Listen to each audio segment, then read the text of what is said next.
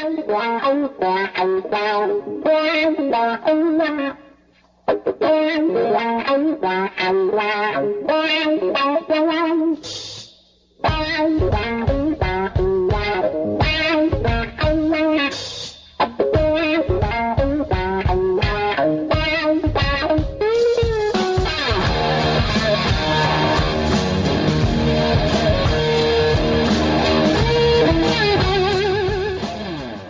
Sim, meus amigos, Tactical Talk na área, Tactical Talk de número 42, e dessa vez eu não estou sozinho, até que enfim, Marcelão está de volta das grandes férias que ele tirou em Cancún. Seja bem-vindo, Marcelão, saudade de você. Fala comigo, meu amigo Aranha, bom demais, meu velho. Cancún tava maravilhoso, Cancún de Belo Horizonte, você conhece? Sensacional. São praias regadas a montanhas. É, é a que você prefere, inclusive, né? É, montanhas cercadas de, de arame farpado atualmente, né? O nosso é, malvado não favorito fechou a cidade de novo, mas vamos que vamos, esse é outro assunto. Tá tudo travado aí, né, Marcelo? É, ele travou tudo a partir de hoje, 14 horas, cara. Deu um lockdown aí, o cara, não sei que, de onde que ele tira essa informação, não, mas não é o mérito, não vamos entrar nesse assunto. Exatamente. Bom, hoje o programa vai, vai pegar fogo, Marcelão. Hoje a gente tem coisa pra caramba pra falar. Hoje a gente tem perguntas para responder aqui do nosso Instagram. Fizemos essa interação agora. Hum uh, junto ao nosso Instagram aqui. E Maravilha. Eu, é, e eu tava com muita vontade de gravar esse podcast, ainda que eu grave alguns outros, mas aqui eu dou uma relaxada. Nos outros eu, eu fico meio tenso. Aqui é hora de, de falar abobrinha mesmo. Vai ser como. Eu acho que o programa de hoje vai ser como um atirando na merda da moçada do Incursion Group, mas vai ser, acho que vai ser polêmico, acho que vai gerar algumas polêmicas aí. E a gente vai falar, Marcelão, daquele vídeo do Lucas da T-Rex Arms, que ele pergunta se o, o jogo de, de, Airsoft, né, se a prática do Airsoft em jogo, né, os eventos de Airsoft são bons para treinamento. E isso é um tema, mas existe um tema superior a esse aí, que é a questão da comunidade de armas. Então esses temas acabam, esses temas se entrelaçam e a gente vai falar sobre isso, né? Ah, e depois a gente vai comentar sobre o que o pessoal passou aqui no Instagram pra gente. E no final a gente vai disponibilizar um PDF lá no nosso Telegram, um manuscrito sobre esse, as opiniões do Lucas, tá? Então a gente vai comentar sobre o que ele falou em cima desse PDF e a gente depois disponibiliza esse PDF lá no nosso Telegram. Tá tranquilo aí, Marcelo, para a gente poder tocar desse jeito? Bora, eu acho que tá perfeito e eu acho que o assunto vai ser realmente muito bom. Bom porque toca em feridas, né? Não podemos dizer que não existem, existem sim. Uh, digamos, a gente está falando de tabu, né, algum, para algumas com, alguns nichos dentro desses, desse, dessa uh, órbita, né, isso é um tabu e a gente vai tocar em, em, em, alguns pontos que, que vão incomodar um pouco, mas eu acho que é fundamental que a gente converse sobre isso, entendeu? Afinal de contas, Tática não é isso, né, cara? É discutir, fazer as engrenagens girar, né, a gente refletir sobre as coisas. Vamos que vamos. Vamos que vamos, Marcelão, é isso aí. É, e é interessante, pessoal, a gente poder uh, deixar logo claro que às vezes o Marcelo tem opiniões, eu tenho outras opiniões também, e a gente vai se complementando e tá tudo certo. A gente não tem uma pauta específica para esse programa, mas a gente faz um, um, rápido briefing aqui antes de gravar e é rec, vamos que vamos, né? Essa é a essência do, do, do Tactical Room. E, perdão, do Tactical Talk, é. né? É, na verdade é isso. Não tem um roteiro, eu vou falar isso, você falar aquilo. Não tem nada disso. Aqui a gente tem uma pauta que é esse tema, que a gente é, joga para o alto. Hoje o Aranha trabalhou bem aí, fazendo uma, uma revisão, né, uma análise do, do vídeo da T-Rex Arms e transcreveu isso aí para esse PDF, depois ele vai disponibilizar. Mas em geral a gente não tem nem tanto, tanto trabalho em levantar a pauta. Hoje sim. E a gente não, eu não sei o que o Aranha vai falar e ele não sabe o que eu vou falar. Então é totalmente espontâneo isso aqui, viu, galera? Como sempre, né? Para quem já teve com a gente, já gravou com a gente, sabe que a gente conversa muito pouco, muito brevemente antes do início das gravações. E o que, o que se passa, que, as opiniões que são emitidas são ah, espontâneas e dizem respeito justamente ao que cada um pensa, né? Com muito respeito, muito uh, carinho e não raramente da mesma direção, né, meu velho? É isso aí, Marcelão. Não tem, não tem papagem na língua, não. Então vamos começar logo. Estou ansioso para falar. E aí é o seguinte: eventos de airsoft são bons para treinamento. Então o Lucas começa, né? O Lucas é o CEO aí, o dono da, da T-Rex Arms, que é uma empresa que produz uh, material tático, é uma empresa que produz um monte de material em vídeo também, um monte de conteúdo, ele disponibiliza na internet, é um cara que não tem um background, até onde sei, de forças armadas ou de forças policiais, e ele recebe muita pedrada também por isso, né? É, mas ele continua e ele tem aí o, levantando uma bandeira que o Travis Haley já levantou lá atrás um pouquinho também mas não foi tão incisivo ou não quis ser tão incisivo quanto o Lucas. Né? Então algumas pessoas vão dizer que o Lucas está querendo ganhar um dinheiro em cima disso aí, e tudo bem, né? Ele é americano, mega capitalista e tem o direito de ganhar dinheiro com o que ele quiser, desde que seja lícita a questão. E a questão é lícita sim, e vai além da questão da grana. Né? O que a gente vai falar aqui vai além da questão da grana, é uma percepção uh, sobre uh, o airsoft, como parte da, da, da, da gun community, né? Como a gente falou, da comunidade de armas, e até onde ele vai. E essa semana foi muito legal, que eu recebi alguns feedbacks aqui que a gente vai comentar também e que reforçam para mim essa ideia. Beleza? Então vamos lá. Eventos de Airsoft são bons para treinamento? Essa é uma análise do Tactical Room aqui disso aí. Então o que, que ele fala? O Airsoft é um jogo, ok? E tudo a gente, isso a gente já sabe. E esse Airsoft sendo um jogo, né, ele tem muita, muitos vieses positivos aí, como manipulação do equipamento, identificação de alvo durante os jogos, a, movimentação do, do praticante, quando feita de forma, vamos dizer assim, mais correta, né? Porque correta fica até pedante falar, mas mais correta possível. Ele tem ganhos com isso aí. A interação com o cenário distintos, né? Ele fala muito isso no vídeo, sobre os cenários que ele utiliza. A gente vê no vídeo dele, porra, o cara tá numa puta num, num compound lá, num, num complexo foda, com metrô, com a porra toda, que é até difícil a gente ver no Brasil um complexo tão bacana quanto aquele ali. A gente tem alguns aqui, mas aquele é excepcional, né? Dá para fazer jogo de três dias ali, você não, os caras não vão ficar se cruzando toda hora. Ele comenta sobre soluções diferenciadas para problemas diferenciados. A gente vai falar um pouco mais sobre isso aí. Uso de equipamentos reais, no caso dele, usa NVG, usa lanterna na plataforma de airsoft dele, que é uma mesma plataforma do armamento real dele, ele se dá esse direito de usar, que pra gente fica talvez um pouco mais complicado por causa de quebrar, né, quebrar, danificar e etc. Ele falou que não. Lá ele usa porque as boas marcas e os bons fabricantes dão garantia vitalícia geralmente aos equipamentos. Então ele tá cagando, foda-se, ele usa e tá tudo certo. Tá? Basicamente ele usa a arma de airsoft dele com todos os add-ons aí, todos os implementos do que ele usa no armamento real dele. Tá? E tem também a interação entre as pessoas que ele enaltece muito isso, isso aí, não só a questão de comunicação em game, mas a interação de fato entre a comunidade. Marcelão, falei pra cacete. Essa primeira parte, o que, que você acha? eu acho que ele, ele desmembrou é, basicamente o que, que acontece quando você tem um jogo, um evento, um treinamento focado uh, no Airsoft. Né? Quando você consegue identificar esses elementos, significa que a coisa funcionou direito. Entendeu? É, questão da manipulação, questão do, do, da movimentação, uh, que podem ser eventualmente questionáveis, são paradigmas, né? São uh, percepções pessoais uh, daquilo que você julga que seja mais adequado. Lembrando que a gente não tem que ter amor pela técnica, né? a gente tem que ter amor pela, uh, pelo crescimento, pelo desenvolvimento, pelo uh, aprimoramento das suas habilidades, e isso vem. E no Airsoft, como muito bem ele observou aí, você consegue, com o dinamismo do local, do deslocamento, uh, do manejo do equipamento e da interação com alvos vivos, móveis rea e reativos, uh, chegar nesse, nesse consenso que ele fez aí. Né? E ainda sem a. Como que eu posso dizer? Não é sem, vou dizer que é com, com o fator positivo de interação pessoal, de desenvolvimento pessoal, de uh, contato com pessoas, né? Ali tá, a gente tira essa questão do estresse real, né?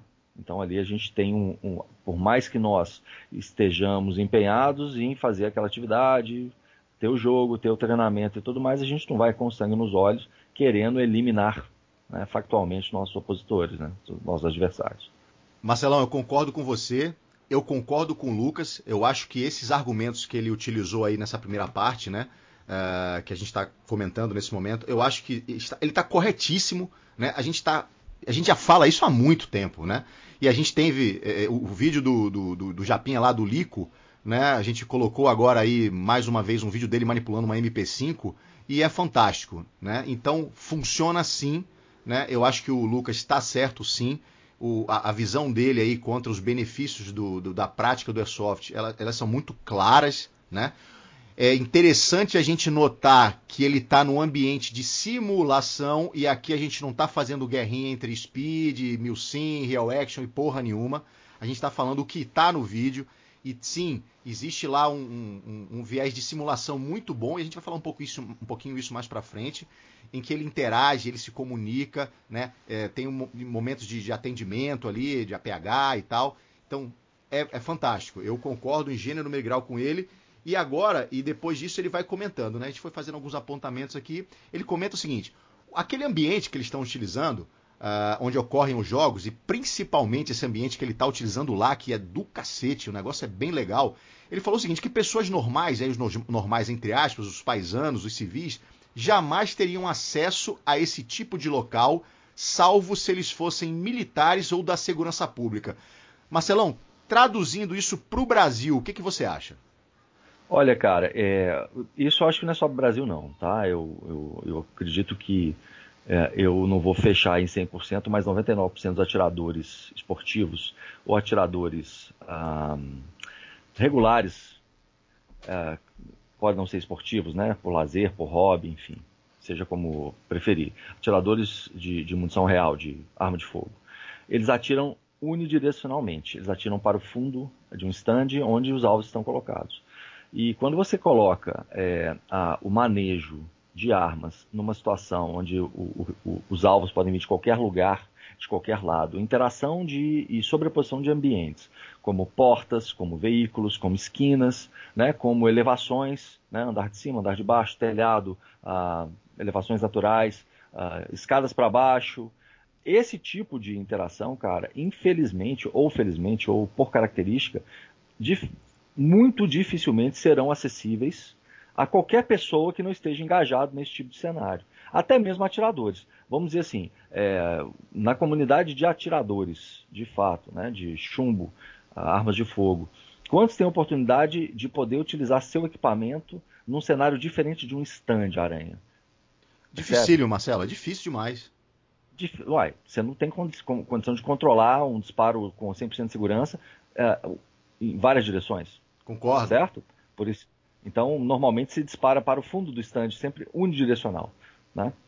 Então, é essa, esse tipo de, de peculiaridade do, da nossa modalidade, não falo especificamente do Airsoft, mas da simulação militar, né? e é um adendo que dificilmente, eu não vou falar 100% que existem as casas de tiro, existem situações especiais, locais especiais onde você pode fazer isso, mas muito dificilmente uh, um atirador vai ter acesso. E o jogador de airsoft, a pessoa que está dentro, uh, volta a dizer, não somente airsoft, né, a pessoa que faz simulação militar vai ter isso aí de, de forma muito simples e fácil e, e não se dá conta ou não dá o devido valor a esse tipo de característica. Marcelão, temos a mesma leitura concordo com você, o Airsoft, aí vamos dizer, o Airsoft, o Paintball, o Simunition, né, pessoal? A gente está aqui não, não tá para separar, a gente está para criar pontes e não para destruir as pontes, né? Então, todas essas ferramentas, elas permitem isso aí. O disparo real, né, o armamento real para o disparo real, salvo raríssimas exceções, por exemplo, você tem casas de matar aí de, de instituições policiais, que aí você realmente, elas são feitas para que você faça o disparo real. Tirando isso aí, é bem difícil né? É bem difícil. Você não consegue pegar um ambiente uh, não controlado, que é um, uma ex-fábrica, alguma coisa, chegar lá e começar a dar um monte de tiro de fuzil nas paredes, etc. É mais complexo, é mais difícil, né? Talvez tenha uma vizinhança. Então, com Airsoft, com Simunition, com Paintball, por exemplo, você consegue fazer isso aí. Então, concordo com o Lucas também. É uma oportunidade para que principalmente os que não são da segurança pública possam treinar e também os da segurança pública que não têm acesso a esse tipo de casa de matar, porque esse tipo de material, esse tipo de, uh, de local, eles não são, uh, não são em larga escala, não estão disponíveis em larga escala uh, nas instituições. Então concordo com o Lucas de novo, tá? Então acho que ele está certo também nessa visão que ele teve. Marcelão, ele comenta aí, seguindo o nosso PDF, ele comenta sobre a questão do desenvolvimento, né? o desenvolvimento pessoal do praticante. Né? Então ele fala sobre movimentação, ele fala sobre a comunicação que ele vai exercer, então ele fala até em pequenos grupos, pequenos times táticos mesmo, de profissionais da área, que podem interagir uh, entre si num jogo como esse. Obviamente guardando as devidas proporções, né? A gente, isso, a gente sempre fala sobre isso, apesar de ser bem óbvio, mas a gente sempre enfatiza que as proporções devem ser guardadas naturalmente. O óbvio precisa ser dito. Então ele fala que a solução de problemas entre time né, são coisas que não estão presentes no stand. Você no stand dificilmente, tá, você pode até interagir com mais um ou mais dois caras, mas talvez seu time tático inteiro ou pessoas uh, uh, da tua instituição, mas de diferentes uh, momentos de trabalho, diferentes equipes, né, do plantão diferentes, etc., talvez ficou um pouco mais difícil. E ele comenta que isso aí é, é, é, legal, é interessante você fazer essa interação e o Airsoft permite isso aí. Você está de acordo também, Marcelão? É, mais uma vez, né? Galera, só volta a deixar ênfase aí. A gente está deixando, a gente fala Airsoft pelo vício do hábito, né? Mas é todos os mecanismos que fazem disparos não letais, tá bom? Então, Airsoft Paintball, Simunition, né? Ah, qualquer outra coisa aí, laser, laser shot. Laser shot. Tu é velho, hein, Marcelão? Nossa senhora, vamos mudar de assunto. Mas vamos lá. Cara, isso tem tudo a ver com a, a, a, nossa, como eu falo, a gente não se dá o valor, não dá conta, não se dá conta do valor que isso tem.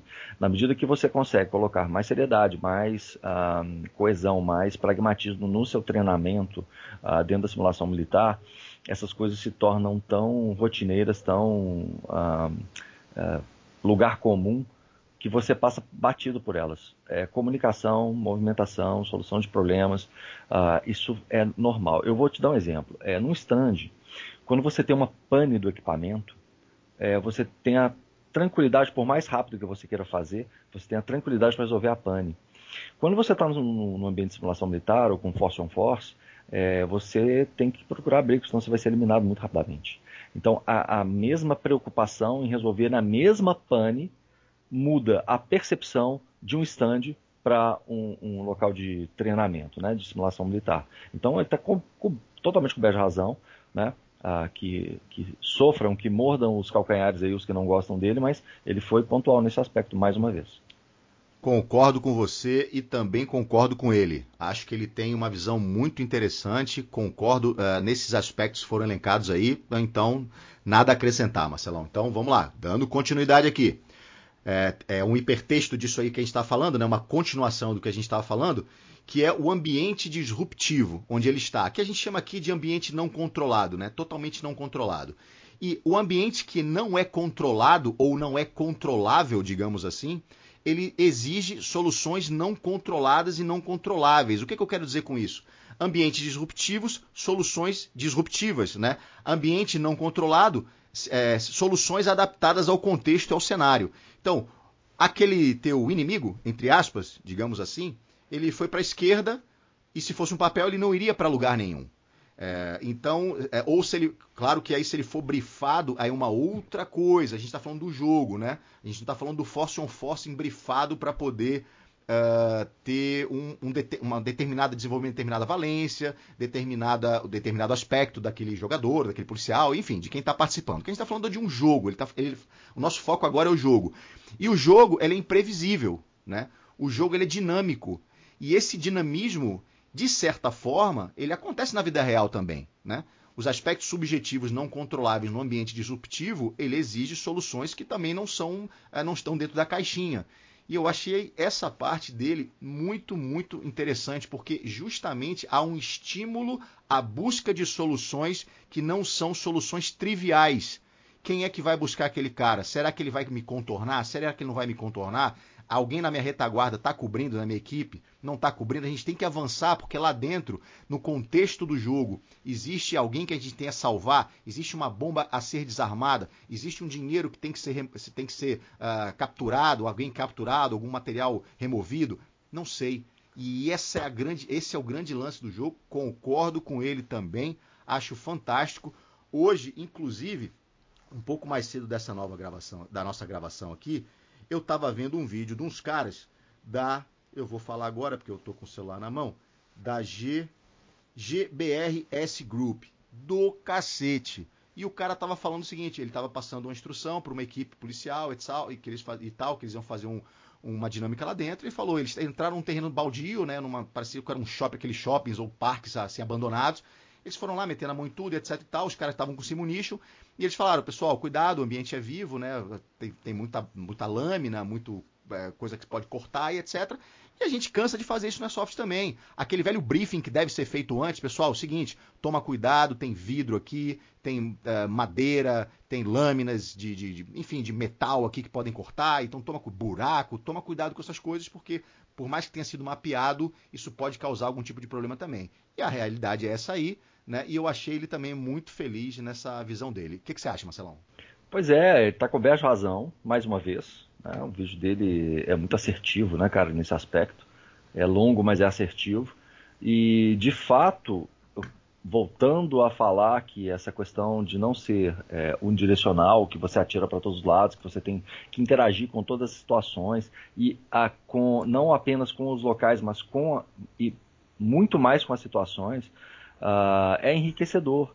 Num cenário real, uh, numa situação real, fora jogo, entendeu? A reação estimada, esperada de um agressor, de um meliante, no, é, é, diferente daquela que você encontra no campo.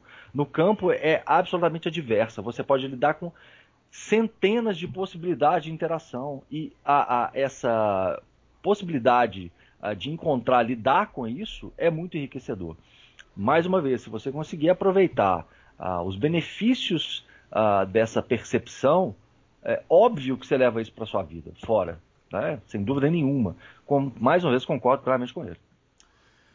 Maravilha, eu também estou de acordo, uh, acho que ele está corretíssimo. E ele fala sobre também experiências prévias, e aí você cria uma âncora cognitiva daquilo ali, né? A gente está fazendo um complemento aqui do que ele falou, que você está dando, como eles dizem, né? Comida o cérebro, né? Você está estimulando. É, quando o cara vai para um stand, por exemplo, é, e a gente está falando aí de, de, de treinamento, por exemplo, de uma equipe, etc você será que você vai ter uma escada para você subir? Será que você vai ter algum, alguns cômodos para tomar? No stand é mais difícil, não é? Então você começa a criar experiências. Né? Você começa a trazer realidades que talvez aquela pessoa que está ali, que está fazendo treino no stand, etc., ela nunca tenha experimentado.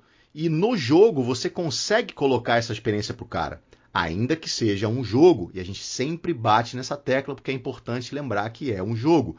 Mas se você levar a sério é, o jogo e não ser atingido, e aí a gente faz um hiperlink com a simulação, porque na simulação o jogador não quer ser atingido, porra.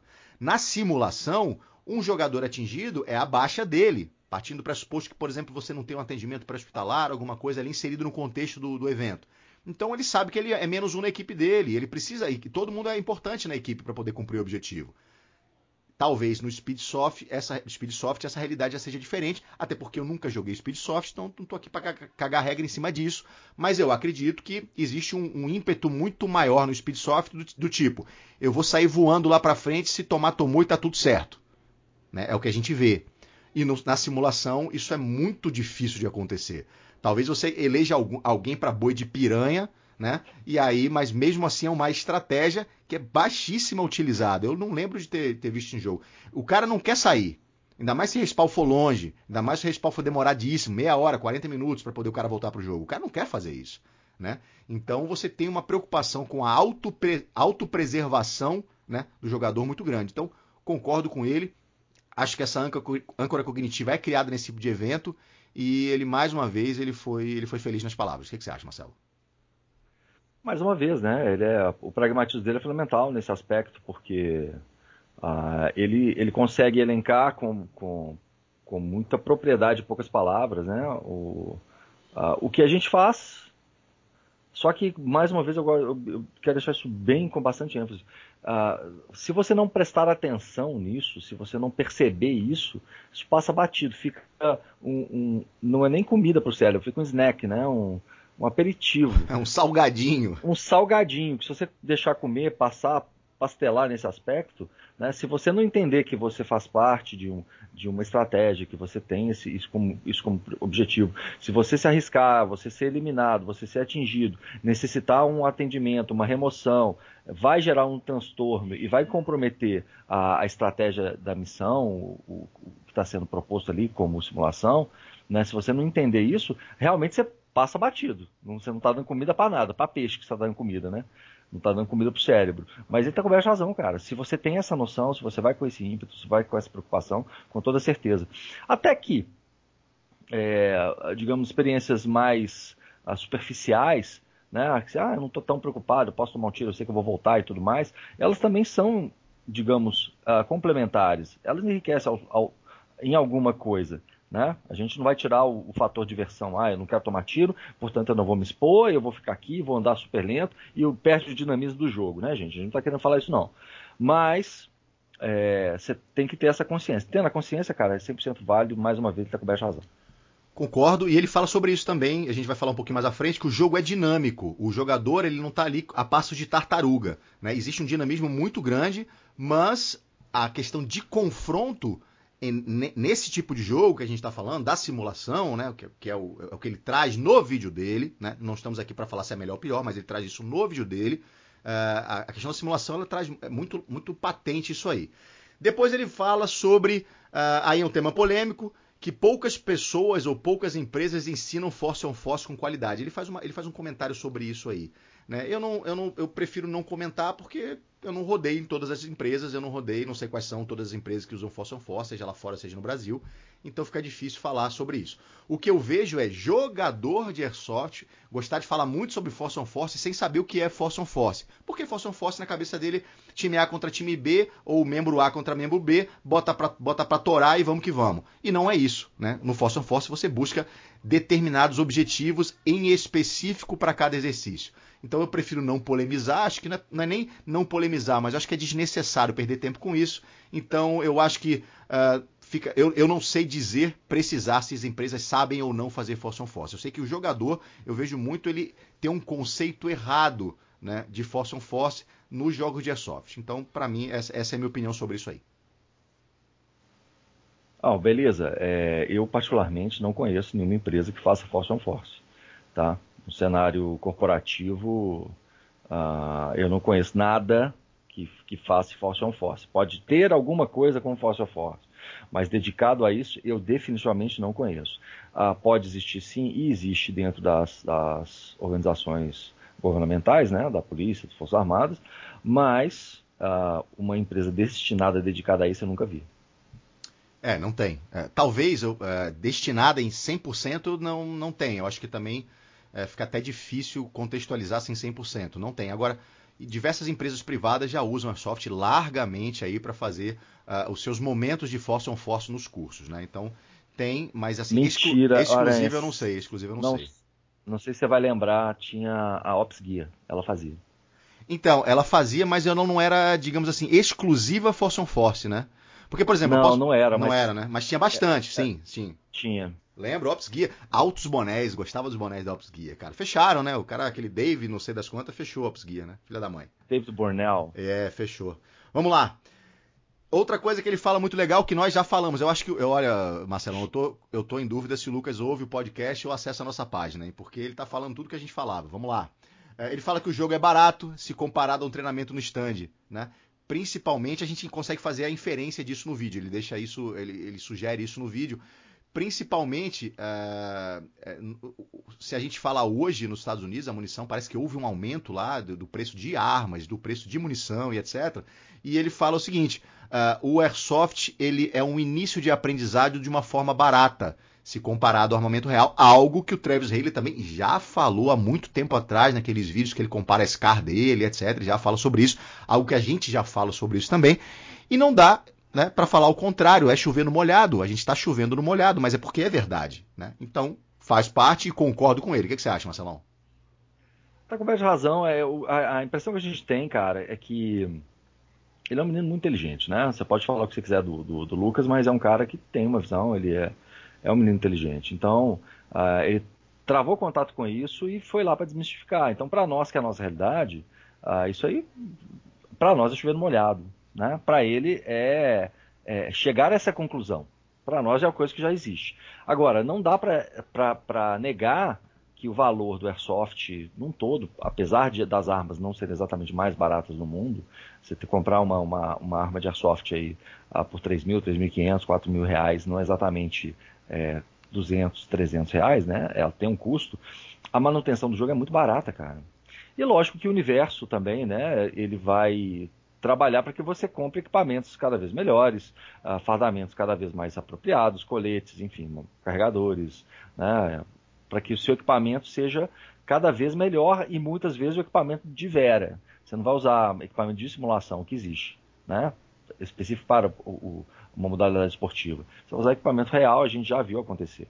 É, e vê isso sempre, né? Meu colete é um colete da For Honor, que é um colete que usa-se uh, no, no, mundo militar sem nenhum tipo de problema. É, os bota que a gente usa, farda que a gente usa, uh, na grande maioria das vezes é a mesma farda que o cara vai usar na Vera. Então uh, tem essa questão. Mas não se compara o preço. Se falar assim, ah, quanto que você gasta no stand de tiro com munição recarregada ou munição uh, de treino? Não compara, cara. Não compara. O valor é, a, é discrepância absoluta. Aqui em Brasil, muito mais que lá. Por mais que o preço lá tenha subido, ainda não chega aos, a, a fração do que nós pagamos aqui, né? Bingo também, concordo, é indiscutível, né? Então isso é, é, é, assunto encerrado, não tem como fugir disso aí. Outra coisa, agora a gente vai entrar numa polêmicazinha interessante. Ele fala o seguinte, que as pessoas acham que a soft é um lixo, né? Mas que na realidade é um force on force, assim como o Simunition e o UTM também, que é, é um tipo de, de, de force on force. Né? Porque você tem uma arma, que por, que por sua vez atira projéteis, que por sua vez o projétil acerta o alvo, que por sua vez você avalia onde errou ou acertou. Novamente, tá certo, né? É, uma vez eu, eu fiz um comentário num post do James Yeager, né? O James Yeager é polêmico pra cacete, é um cara que eu acompanhei bastante tempo, durante, uh, durante bastante tempo, e eu perguntei o seguinte, né, numa foto de um treinamento, uma coisa, falei, vem cá, isso é Simunition ou Airsoft? Aí ele me respondeu assim, as empresas sérias vão utilizar Simunition. É, e aí eu acho que foi uma resposta polêmica que ele me deu, obviamente a gente está falando de um cara que tem uma realidade norte-americana, mas é, a gente entende que o Simunition é melhor. Óbvio que é melhor, é indiscutível que é melhor, mas na nossa realidade e hoje para algumas empresas lá fora ou para alguns contextos, né, que a gente está falando lá fora de aumento de preço, etc. O airsoft atende essa necessidade. Né? O Simunition é um estado da arte, né? mas o airsoft consegue é, tratar disso de uma forma muito bem. Então o airsoft não é um lixo entre aspas. E a gente vai falar um pouquinho mais para frente disso aí. Né?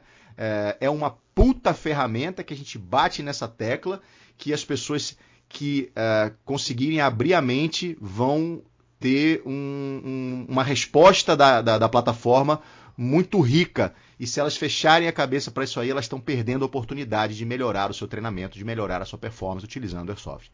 Marcelão, é contigo. Beleza, vamos lá então. É, é muito difícil a gente falar de Simunition, né, cara? Porque é uma realidade absolutamente distante pra gente. É igual tá? um enterro de é anão, um, né, Marcelo? A gente nunca caro. viu, né? Igual enterro de anão, cabeça de bacalhau. Cara, né? mas é muito caro, velho. É muito caro. Não é só você comprar munição botar no seu carregador. Não é isso. Entendeu? É, são kits, você tem que comprar, velho. No, equipar na arma. Você tem que ter a arma. Então, ah, eu quero treinar, porra, vai ter que equipar na arma, velho. E se for uma, uma, uma unidade militar, são várias armas. Então não é para qualquer unidade militar. Enquanto Airsoft você vai na loja ali e compra. A acessibilidade, a disponibilidade desse equipamento não, não há comparação. Então como é que você vai chamar de lixo uma coisa que te possibilita fazer um treinamento que com arma de fogo você jamais faria? É uma questão meio estúpida, desculpa, mas, né? Ah, é lixo porque é plástico, é lixo porque é, é zamate, não é aço. Velho, mas cara, é o que tem e você faz o que o que ele te faz, por que, que o equipamento de airsoft é do caralho? Porque eu posso atirar em você e você não vai morrer, eu não vou ser preso. Entendeu? Eu vou poder treinar várias e várias e várias vezes, atirar nos meus amigos todos, matar todos em campo. E eles vão voltar para casa feliz da vida, todo machucado, cheio de, de, de marca, cheio de lembrança. E feliz da vida e no próximo final de semana já vai fazer tudo de novo. Então como é que eu vou chamar de lixo o equipamento desse, cara? É um preconceito, uma tolice, né? É isso aí, James Egger. Já li muito tuas coisas, mas nesse aí, foda-se é. você. Você tá errado. Chupa! Vamos lá. É, durante o jogo, eu peguei um, algumas coisas também que eu acho interessante. Aí eu até trouxe a questão do ciclo PDCA, né? Que é planejar, fazer, checar e agir, né? Então, no planejar, você identifica o problema planeja melhorias. Isso tudo durante o jogo de forma dinâmica. Você planeja e executa, você tem um brief, você tem mapa, né? Inclusive a gente tem podcast só falando sobre leitura de mapa. Então, porra, a gente já falou muita coisa interessante aqui. Então é o seguinte, você vai fazer mapa, você vai ler briefing, quem vai ser, quem vai atender, quem vai comandar, né? Qual equipe se tiver que se dividir, como é que vai se dividir, quem vai com quem, né? Então a gente tem tudo isso ali como forma de, de comi novamente, comida para o cérebro, né? E execute, você planeja e executa. Após executar, você faz um debriefing, faz uma análise, o que quem errou. Depois dos jogos, pessoal, equipes, façam um debriefing. Meu irmão, quem errou, quem acertou. Uma vez eu ouvi um, um, um, um colega ali da no curso que eu estava fazendo do GPI da Polícia Federal. E ele falou o seguinte, cara, ele falou um negócio que eu achei fantástico e pode, dar, e pode levar isso para Soft também. Depois de um, de um, evento, depois de um jogo, faça um debriefing. Quem começa o debriefing? O mais novo. Quem entrou mais novo na equipe? Pô, é o Pedrinho. O Pedrinho entrou agora. Pedrinho, o que, que você achou? Pedrinho entrou no Galo de Briga. Vamos contextualizar melhor. Marcelão, é o 01 do Galo de Briga. Pedrinho chegou ao Marcelão é o seguinte: Marcelão, você cagou no pau na hora que você tinha que me abrigar, porque quando eu falei que ia me deslocar, você falou que ia me fazer um abrigo para mim de fogo, uma supressão, alguma coisa do gênero. Você olhou para a bunda da menina que passou, olhou para o seu cadastro do, do, do, do tênis, olhou para o teu relógio, etc. E aí eu fui alvejado lá e tomei, e aí eu não consegui cumprir aquele objetivo e tal, porque você cagou no pau. Ponto. E receba essa galinha pulando, meu irmão. É isso aí. Próximo. Próximo é o, é o Joãozinho. Joãozinho entrou um pouquinho antes do Pedrinho. Chegou, ô, ô, Marcelão, é o seguinte, concordo com o Pedrinho, cara, tu cagou no pau e receba essa galinha pulando. E no final é o seguinte, senta todo mundo, no caso de Minas vai comer um pão de queijo, comer uma goiabada e tá tudo certo.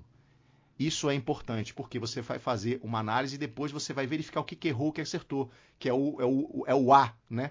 De agir em cima daquilo que vocês fizeram um debriefing, para que no próximo jogo, para que no próximo evento, para que no próximo retorno ao campo, vocês não errem mais aquilo, errem coisas novas. Do caralho, tem que ter maturidade. Por isso que a gente, quando fala equipe que tem que levar para casa, comer a macarronada da vovó, da mamãe, é isso que a gente está falando. Maturidade para poder aceitar o aplauso, maturidade para aceitar a crítica e tudo bem, né? Marcelão, o que, que você acha disso? Pois é, cara, mais uma vez, é...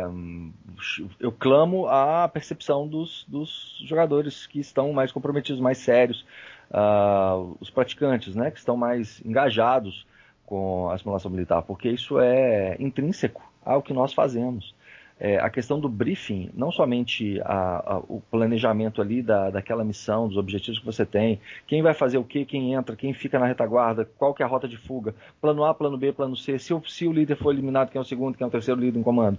A comunicação vai ser via sinalização de mão, vai ser via rádio, vai ser um misto. Se o rádio falhar, a frequência 1, frequência 2, frequência 3, você tem todos os elementos. Ah, o planejamento de uniforme, o planejamento de equipamentos, acessórios, é, auxiliares tudo isso, cara, é, compõe o briefing.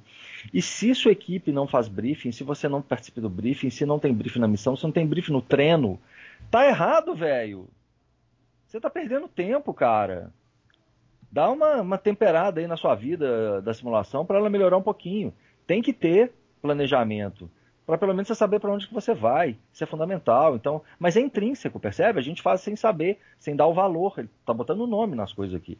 Entendeu? A questão do executar, do agir, do momento e tudo mais, o que é uma coisa que a gente já falou antes, que é a questão da adaptabilidade né, da flexibilidade que você tem dentro do, do, padrão. E aí que você coloca sobre a mesa a, as ferramentas que você coletou durante o seu, do seu período, do seu treinamento dentro da Airsoft. Né? O que, que você sabe fazer, o que, que você faz melhor, como é que você faz o fatiamento, como é que você faz o engajamento, como é que você faz a sua cobertura, como é que você faz o seu avanço, como é que você faz a sua movimentação, como é que você faz seu saque, como é que você faz a transição entre primária e secundária, como é que você faz troca de carregadores, como é que você pensa o seu, seu, seu carregador.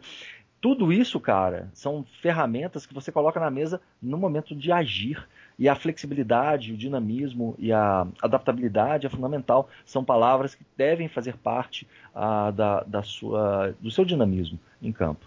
A questão da, do cheque, da análise, do debriefing, né? Ah, de o que, que foi bom, o que foi ruim, inclusive faz parte do planejamento para os próximos eventos. Ah, o que, que nós estamos precisando melhorar? Comunicação foi uma bosta. Eu não estou falando nenhuma coisa diferente aqui. Todo mundo sabe que comunicação sempre é uma bosta. Nossos rádios não funcionam bem, não tem um fone adequado, o PTT está sempre aberto. Então, porra, tem uma coisa que melhorar. Como é que nós vamos melhorar isso? Quais são as circunstâncias, quais as condições e equipamentos que podem ser adequados a isso aí? Quais técnicas podem ser feitas? Né? Quais recursos nós temos para melhorar? Ah, a movimentação do A, do B, do C, moveu pesado, moveu rápido, moveu lento, né? correu, foi eliminado, ficou para trás e não cobriu a turma. Tudo isso é fundamental e faz parte fundamentalmente do debriefing que a gente tem que fazer da mesma forma. A questão do, do, do, do mais franguinho falar, do cara com menos experiência, é uma forma de você botar ele no grupo, cara. É, e talvez ele vê coisas que normalmente você não veria. Talvez sem importância, mas para ele tenha. Inclusive é bom para ele aprender. Mas é importante também que você faça um debrief de qualidade para que ele entenda o que, que é avaliar o que, que você fez, o que, que você pode melhorar. Isso eu, eu Marcelo Uti, dentro do Galo de Briga, faço direto. Eu faço a proposta, eu vou fazer isso, isso, isso isso. Vamos para a prática. Na prática, apanha e depois eu falo, ó, cara, foi excelente, ó, precisa melhorar, o que, que aconteceu, né? Para que o cara saia dali consciente da vitória, da derrota e dos pontos de melhoria. Pô, fundamental, cara. Também concordo, acho do cacete, cara, e é muito rico para desperdiçar tudo isso aí. Então, não tem nem o que discutir. Outra coisa que ele comenta também, é, ele comenta que o jogador, né, nesse evento que ele está, de, de, simulação, ele corre 99% das vezes, atira 1% das vezes.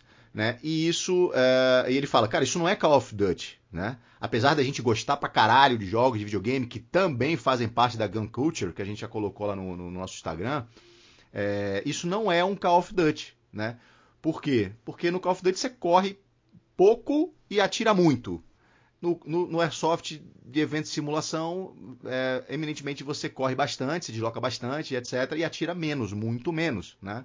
E eu concordo com ele, porque eu já participei de diversos jogos bacanas com esse, esse, esse manto da simulação, onde eu atirei pouquíssimo. E foram jogos sensacionais. Já comentei no Tactical Talk, não vou me estender nisso aqui, mas é, concordo com ele também e acho que faz parte essa, esse contexto de você caminhar bastante, deslocar bastante, comunicar bastante, pega mapa, olha mapa, onde é que está o objetivo, vai tentar cumprir, engaja, tem, um, tem um, um, uma troca de tiro aqui, mas é, é rápida, é, é, curta, porque você já manobrou, já deslocou e por aí vai. Concordo com ele também. Quanto a isso, nada, nada a acrescentar mais do que isso, Marcelão. É, não tem muito que estender, não. É basicamente, mais uma vez, né, a percepção de um, de um jogo normal. O que só vai mudar depende do, do tipo de ambiente que você está. Tem um lugar que é mais fechadinho, tem um lugar que é mais uh, direcional, né, que é um, um, cenário que te obriga a isso. Um campo, por exemplo, comercial, não vai te dar muita possibilidade de você ficar andando sem tomar tiro. Então você vai ficar num troca muito mais constante. Mas, no geral, os campos para simulação militar são isso aí, não discordo em nada. Pode seguir. Bom, vamos lá. E aí ele tem uma hora que ele fala sobre um, um tesouro escondido, né? O que, que é o tesouro escondido? É, são as comunidades que possuem armas. Lá fora você tem condições de montar milícias, não é ilegal. Né? Aqui no Brasil, qualquer milícia ou atividade paramilitar é considerada ilegal. Então a gente não quer mexer na questão da legalidade. Mas vamos falar sobre profissionais de segurança pública de um, por exemplo, de uma cidade. Então você tem lá uma cidade interior que você tem quatro, cinco, oito caras que eles é, trabalham em conjunto, numa delegacia ou, por exemplo, numa companhia é, militar, no batalhão, alguma coisa do gênero, e você pega esses oito caras, esses quatro caras, esses cinco caras, dá a arma de airsoft para ele e manda ir para um jogo. Cara, vai, vai lá no jogo. Você vai se divertir? Óbvio que sim. Mas você vai melhorar muita coisa, a comunicação deles, aquela entrada, por exemplo, num ambiente confinado é, para poder surpreender o inimigo ou para poder resgatar alguma coisa eles vão, vão azeitar cada vez mais esse tipo de coisa. Né? Então é interessante, porque o treino que eles fazem desse mesmo, é, com essa mesma característica no ambiente é, do batalhão, da delegacia, é bom pra cacete, é excelente. Mas no jogo, talvez ele consiga um pouco mais, ainda sabendo que é um jogo. Mas eles podem ganhar alguma coisa com isso aí. Né? Então eu concordo com ele. Eh, se a gente no Brasil, por exemplo, permitisse milícias, né, ou atividades paramilitares, como pode lá fora, você conseguiria treinar a tua milícia ou a tua atividade paramilitar. A gente está falando disso lá nos Estados Unidos. Daqui a pouco, oh, o Tactical Talk está enaltecendo as milícias. Não, nada disso. A gente está falando o seguinte: lá fora, porque você vai pegar esses caras e botar no jogo. E aí, aquela comunicação que a gente fez no treino funcionou? Né? Aquele, aquele tapinha nas costas que a gente tinha combinado aconteceu? Você consegue pôr isso em prática né, num jogo com dinamismo, né, com esse viés de simulação militar, de uma forma muito interessante também. e, e, e é, esse é um dos tesouros escondidos elencado por ele. Concordo plenamente. Aquela história que, dito popular, quer conhecer alguém, come um quilo de sal com ele, né? Então, a pessoa que trabalha junta, é, logicamente, e se for na, na, questão da segurança pública, é, ela vai ter muito benefício, cara, em se trabalhar e julgar, né? Levar essa pessoa uh, do, do, ambiente de trabalho para um cenário de jogo, de simulação, porque ali tem muita coisa que eles vão poder construir e estreitar laços e se uh, e negociar melhor a sua rotina a partir das experiências obtidas na simulação. Então, esse extremamente válido, não tenho o que acrescentar. A única coisa é que há uma diferença muito grande em o que é considerado milícia nos Estados Unidos e milícia aqui no Brasil. A gente não vai entrar nesse método, nosso, nossa audiência é muito inteligente e sabe qual é essa diferença. Vida que segue, vamos que vamos. Vamos lá. E aí ele fala o seguinte: a comunidade de armas precisa olhar atenciosamente para a comunidade do Airsoft como um local que deve ser educado e mercantilizado também. Né? Então ele fala o seguinte, que a comunidade de armas ela tem um hate, né? ela tem um ódio pelo airsoft. Por quê? Porque o airsoft é coisa de crianças imaturas, né? Então ele tem um olhar que transcende esse preconceito e ele fala o seguinte: comunidade de armas, olhar atenciosamente. Eu concordo, né? Você no Brasil hoje e, é, e isso é uma realidade muito legal para a gente falar aqui no Brasil. No Brasil hoje você pode, como um CAC, comprar um fuzil, né? Um T4, 8, 10, 12 mil reais aí você compra ele e você agora consegue treinar e educar as futuras, os futuros interessados com a soft, por que não? Né? Marcelão, é, momento é, trevas total agora. Vamos lá, que rufem os tambores.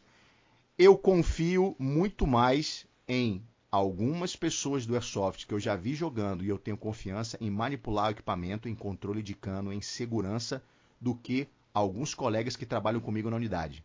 Eu também transito entre a segurança pública e o Airsoft. Então vou repetir. Eu confio muito mais em alguns jogadores que eu conheço em manipulação, em controle de cano, em controle de gatilho, em é, teclas de segurança do equipamento, que não vai varrer, que vai fazer tudo direitinho, do que colegas que trabalham comigo na unidade. Chupa. E agora? Como é que a gente faz? Eu não estou dizendo ímpeto de combate, eu não estou dizendo mentalidade de combate, eu não estou dizendo nada disso. Mas eu sei que aquele cara vai saber se portar às vezes eu vou olhar para ele, ele vai saber o que ele vai fazer. E tem colegas que não estão nem aí. Chupa. Então, porra, vai dizer que o Airsoft não vai funcionar, que os caras não tão, não têm condições de fazer isso? Nesse ponto, nesse aspecto que eu estou falando, é muito, é, é, muito idiota uma comunidade é, ficar taxando. Isso acontece lá fora também. Né? Aqui acontece também, mas lá fora também. É, pegando o todo e julgando a parte. Então o cara vê algum idiota no YouTube, né, fazendo merda com Airsoft, ele acha que todo mundo é aquela merda. Ele julga o todo pela parte que ele está vendo naquele vídeo do YouTube, ou no Instagram, ou no campo, ou qualquer coisa. Tá errado, não faça isso. Né? E outra coisa também é mercantilizar. Porra, hoje existem zilhões de empresas privadas dando curso aí. Qual o problema? Nenhum. O jogador de airsoft é um cara que pode chegar lá e consumir aquele produto, aquele serviço? Claro, por quê? Porque ele pode comprar mais de fogo também. Ele pode ser um CAC. Então ele pode comprar a sua pistola, comprar o seu fuzil e ir lá treinar. E a gente vê isso? Claro que vê. Faz parte, óbvio. E a gente tem depoimento na página de cara foda. Um dos caras mais foda que eu já vi atuar num drill de VCQB do Tigre. Falar o seguinte, meu irmão, os caras da Soft vêm aqui e tem uma puta manipulação correta de equipamento, segura. Os caras sabem o que fazer com esse, com esse material. Novamente, não estou dizendo que o cara acerta o alvo, não estou dizendo que o cara tem ímpeto de combate. Eu tô dizendo que quando o cara chega e dá aquela porra daquele equipamento de ferro, aquela merda de ferro na mão dele, ele sabe o que fazer. Chupa. E agora? Como é que faz? Tá lá na página, porra. Eu não tô inventando.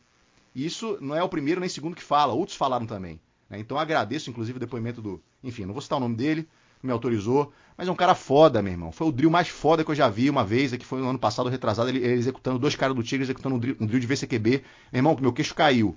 E aí? Eu vou dizer que esse cara não sabe o que ele tá falando, porra? Entende? Então tem que parar com essa babaquice. A gente vai voltar numa pergunta que tem lá de dividir comunidade. Eu sou CAC, eu sou foda. Ou eu sou polícia, eu sou foda. Ou eu sou jogador de airsoft, sou foda. O paintball é uma merda porque eu jogo airsoft. Ou, você tá entendendo? Não tem dividir para conquistar, velho. Tem unir para conquistar. Sacou? Nessa Sun Tzu é outro contexto. Não é esse que a gente precisa. Todo mundo faz parte da comunidade de armas.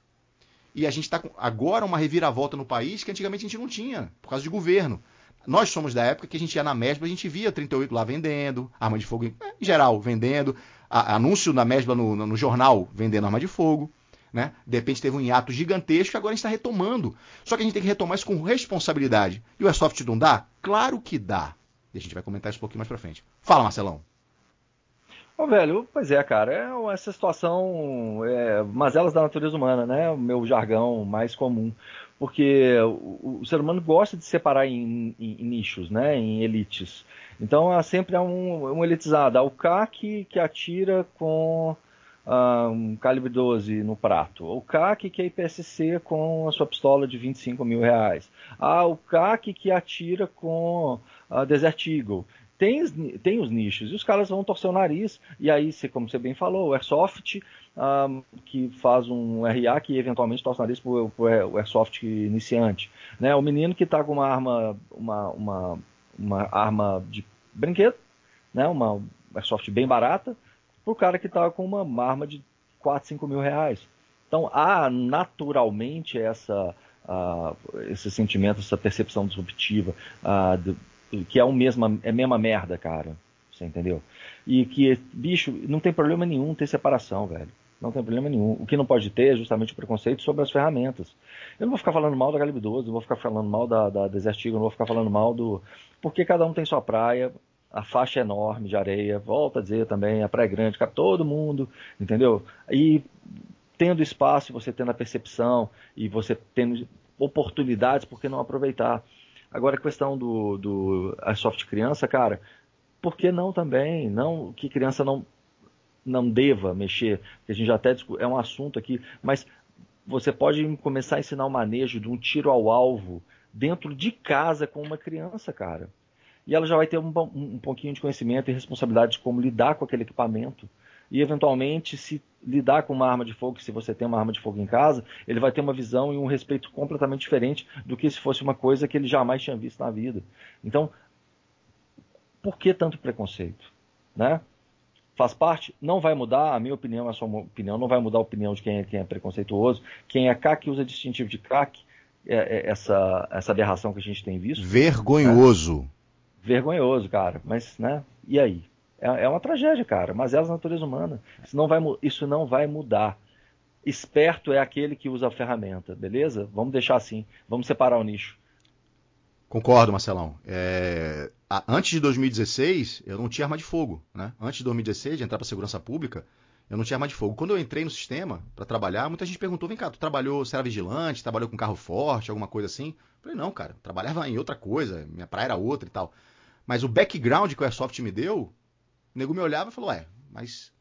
E não só a mim, porra. Eu tô me dizendo um exemplo porque eu vi. Mas eu sei que existem outros também que acontecem a mesma coisa.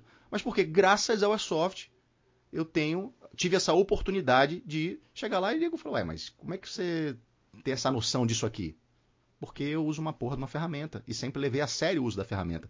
E isso é uma tecla que a gente bate. Levar a sério não é ser chato, não é ser babaca, não é ser idiota, é, não é ser, ah, não se diverte, tá pagando de, mil, de, de milico. Não, não, não, nada disso, nada disso, cara. É só levar a sério. E divertindo, porra, com segurança. É isso que a gente quer.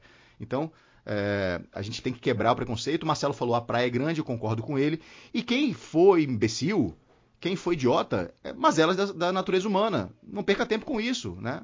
Mas eu acho que sobre esse guarda-chuva, né? sob esse guarda-chuva existem diversos itens que devem se respeitar, que devem compreender que tem um limite, né? Eu tenho um limite para ir no Airsoft, eu tenho um limite para ir no paintball, eu tenho um limite para ir como CAC, eu tenho um limite para ir como o joguinho da simulação lá do videogame. Cada um tem seu limite, mas todo mundo faz, todo mundo faz parte da, minha, da mesma cultura.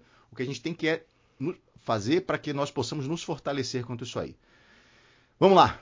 É, ele fala sobre a soft migrar para a comunidade de armas, a gente acabou de comentar isso aí, são engrenagens que se movimentam, que movimentam a indústria como um todo, e não tem problema nenhum em ganhar dinheiro com isso. É um mercado que está explodindo. A, a, Taurus nunca vendeu, vendeu, tanta arma, você vê um monte de software aí fazendo saque de arma real que comprou. E qual o problema? Nenhum, né? Desde que ele faça com segurança, sem problema nenhum no, no Instagram, tá todo mundo lá fazendo, fazer meu saque do dia. E beleza, beleza, é isso aí. Faça mesmo, treine mesmo, né?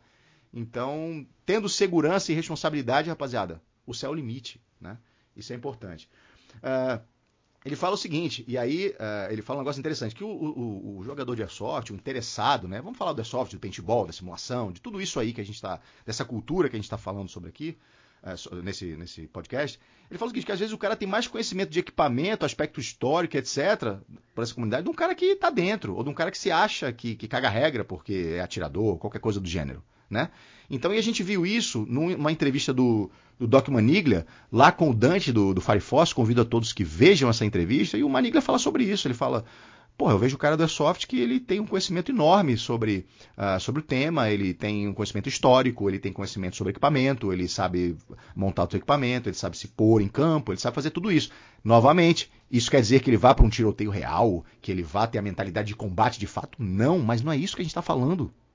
Isso é um dos fatores. A gente está falando o seguinte: dentre o quadradinho dele, ele é muito competente.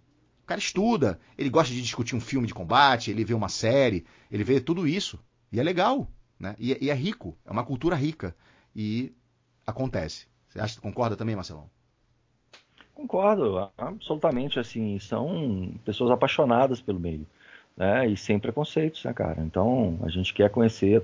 É uma coisa que é, é importante falar também é que nem sempre o, vamos dizer, o profissional, tá bom? da segurança pública, ele vai conseguir simular com o equipamento que ele trabalha. Né? Mas ah, o, não interessa, o manejo do equipamento é muito parecido, muito similar, então ah, pequenas adaptações vão poder ser feitas durante esse processo. O jogador, por outro lado, cara, ele já está estudando, já está vendo, já está pesquisando e, e, e, ele quer estar por dentro e o filme é importante Muitas pessoas que, por exemplo, que entram, ah, no, no, que já entraram no Galo de Briga, não, nunca tinham assistido um, um Resgate Soldado Ryan, um Black Hawk Down, é um pecado, né? Isso é um pecado, né? Um Band of Brothers. Por quê? A gente fala, respira, conversa sobre isso. Os assuntos orbitam em torno disso, em 13 horas. Uh, soldados secretos de Benghazi. E você quer saber a história, por que eles estavam lá, quem eles eram, que unidade que eles participaram. E aí vem um SEAL uh, uh, SEAL Team na, na, na, série, você quer ver, e aí você vai atrás que equipamento que o cara está usando, por que, ele está usando aquele equipamento, qual tipo de padrona, padronagem de uh, camuflagem, que tipo de colete que ele usa, e você quer saber se aquilo é bom ou se é bom, se é ruim, né? Quando veio o ACU, né? A camuflagem a, digital padrão, assim, é horrível, né, cara? Uhum. A gente, eu tinha dúvidas, falar, cara, será que esse trem presta? Eu comprei para ver, fui pro mato experimentar, falar, não é possível que os Estados Unidos errou desse jeito, entendeu? E errou, ele errou, desculpa, mas ele errou, entendeu? Então é essa, esse tipo de discussão. você quer saber por que foi criado, de onde que saiu, qual que é o processo? Isso, cara, é só enriquece. Isso faz parte do nosso mindset, do nossa que pode ser gun community, pode ser o nosso estilo de vida, entendeu? Mas faz parte para a gente, isso é muito comum e realmente não faz tão, tão uh, não necessariamente faz parte do atirador, enfim, né, do CAC, que está mais preocupado com outros cenários, entendeu? Que às vezes não tem essa percepção. Não que não tenha, não estou falando que não tem, tá bom, gente? Mas que eventualmente possa não ter, e o, o profissional da, da segurança pública também não necessariamente tem. Né? Muitas vezes ele vai beber nas águas que nós mostramos para ele beber. Ó, bebe aqui que é bom, entendeu? Bom, é, basicamente é isso aí, Marcelão. Vamos passar aqui pro uh, para o, a nossa enquete aqui no Instagram. Nós fizemos uma enquete aqui e a gente vai responder rapidinho as perguntas aqui.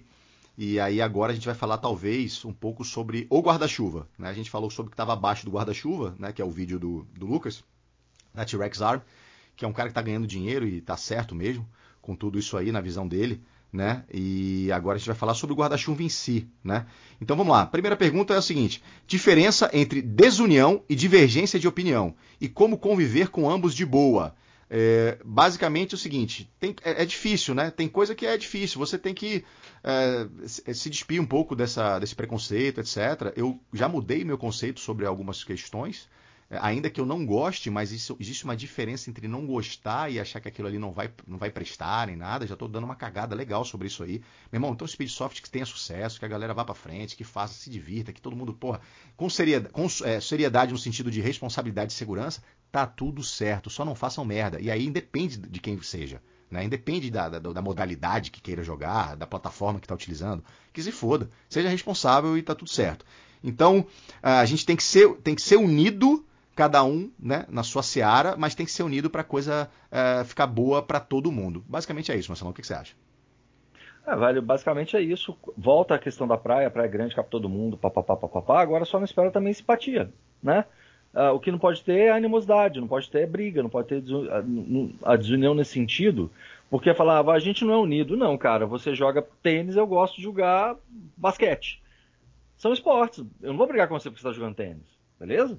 Só que não vou jogar tênis com você, vou jogar basquete, cara. Se de repente você quiser jogar basquete comigo, ou eventualmente eu gostar de tênis, a gente pode até trocar, mas não necessariamente vai haver essa sincronicidade entre os esportes, entre as modalidades, entre os segmentos. Entendeu? Só que tem que ter o que tem que ter nesse sentido para evitar a, o problema é não fazer merda, né, velho? Vamos respeitar a comunidade para que ninguém se prejudique com atos alheios. Só isso. Isso aí, fazer merda que é o grande problema. Vamos lá. Uh, a outra é diga-me que tudo e não me esconda nada. Nós não estamos escondendo nada, inclusive talvez esses sejam no, nos podcasts que a gente mais uh, gerou mais polêmica, digamos assim. Uh, então, tudo certo, vamos passar para a próxima. Dicas de treino em época de lockdown. Cara, dica de treino em época de lockdown, eu vou dizer o seguinte: se você mora numa casa que você consiga fazer algum tipo de treinamento, ainda que você não precisa disparar, você faça movimentação, que você faça alguma coisa, legal. Em apartamentos fica muito difícil de fazer. Ah, ainda é possível? É possível, né? Mas aí você vai depender. Eu já, já, já morei em casa que eu conseguia fazer algum treinamento. Hoje eu moro num apartamento, fica bem mais inviável para mim. Então, fazer em apartamento em época de lockdown é, é, ainda mais se a patroa tiver e o filhote e tal, então complica um pouco mais. No teu caso, o que, que você acha, Marcelão? Tem muitas possibilidades, cara. Vai desde malhar com equipamento, fazer flexão, uh, polichinelo, né? Há vários tipos de exercício você pode fazer com o seu equipamento, colete, calça, coturno e tudo mais para você queimar caloria, para você se acostumar com aquilo ali. É, uma recomendação que é sempre muito boa é você revisitar o seu equipamento, ver como é que está, onde estão os seus porta-carregadores, onde você tem coldre, usa secundária, como é que você usa o seu coldre, onde que fica o seu o, o drop mag post, você tem drop mag post, onde você descarta seus mags, são coisas que você pode fazer. E se você puder fazer disparo, como a Aranha está falando aí, você tem um espaço, um corredor que não vá danificar a casa, cara, pega uma caixa, forra essa caixa com pano dentro, pano de chão, põe dois, três panos de chão dentro, fecha a caixa, fecha com fita crepe, cara, e usa ela de alvo, porque a bolinha vai ficar ali dentro, não vai escapar, não vai fazer bagunça na casa, e você vai conseguir acertar. Desde que você acerte a caixa, viu? Porque se acertar na parede vai danificar a parede, se acertar no móvel vai danificar o móvel, se acertar no quadro vai danificar o quadro. Então tem que ter a parcimônia, coerência para não fazer a coisa errada. Transição entre primária e secundária, é, troca de carregadores, troca tática de carregadores, tudo isso é possível, né? É, saque, como o Arame está falando, em saque em arma real, pode fazer saque com arma de airsoft também, não tem problema nenhum, é um ganho e é melhor que, fazer, que não fazer nada. Beleza. Uh, a pergunta é a seguinte: quais rifles GBB são confiáveis para se ter como ferramenta de treino? Alguma dica? Bom, eu nunca tive rifle de GBB. É, eu sei que eu já vi um da VFC que eu babei, achei fantástico. Eu acho que é uma boa marca para ser utilizado. Salvo engano, a Tokyo Marui tem bons equipamentos também em GBB. É, tem que ver aqui no Brasil o que está disponível e o que você tem disposto a comprar. É bom para treino? É excelente, desde que seja seu. É, para instituição eu não recomendo não. Muito complexo uh, em termos de manutenção, em termos de levar gás, etc. Eu acho que não vale a pena, principalmente a arma longa. Para arma curta, se for pessoal, acho que vale. Também para instituição, também acho que não vale. Então, basicamente é isso aí. Você pega uma marca de referência interessante, você vai fazer uma pesquisa no YouTube, etc. Você vai encontrar. Então, claro, tirando, eu estou tirando aí da lista aquelas que são supra-sumo, né? Tem algumas lá fora, né, eu esqueci o nome agora, estava comentando com o Renan um dia desse aí, do Dave Gru. Tem uma que custa, sei lá, 1.500 dólares, porra. Inviável, né? Isso aí não, não tem como. Mas uh, existem boas GBBs de boas marcas aí, GP, GG, da VFC também, que acho que atendem a necessidade aí, desde que seja sua, para que você possa cuidar dela, porque você começar a emprestar, começar a, a, a rodar na mão de uma porrada de gente, vai ficar difícil de manter, né? Basicamente é isso. O que, que você acha, Marcelo? Ah, velho, desculpa quem fez a pergunta, sai fora, cara. Não existe isso não. Não, não mexe com isso não, cara. Meg de um GBB é 700 reais, velho. É uma fortuna. Um Meg. É uma fortuna. E dá, vaza, se cair fode, porque o cilindro é o Meg, é mais, é mais pesado. Cara, não presta. Desculpa, é sensacional, é maravilhoso, é a coisa mais linda do mundo, mas não entra numas, cara. Vai de soft elétrica mesmo e seja feliz. Pistola de bebê é a coisa mais linda do mundo, cara. Você treina com ela, ela vai fuder na hora. Ela não dura um treinamento, velho. Então, se a pistola, que é o trem mais acessível, que está à mão, você não consegue peça, não consegue um carregador, você não consegue arrumar as coisas para ela, ela é quase que descartável. Imagina uma GBB, uma, um, uma, um fuzil GBB. Então, é muito bonita, é muito legal, realmente é sensacional.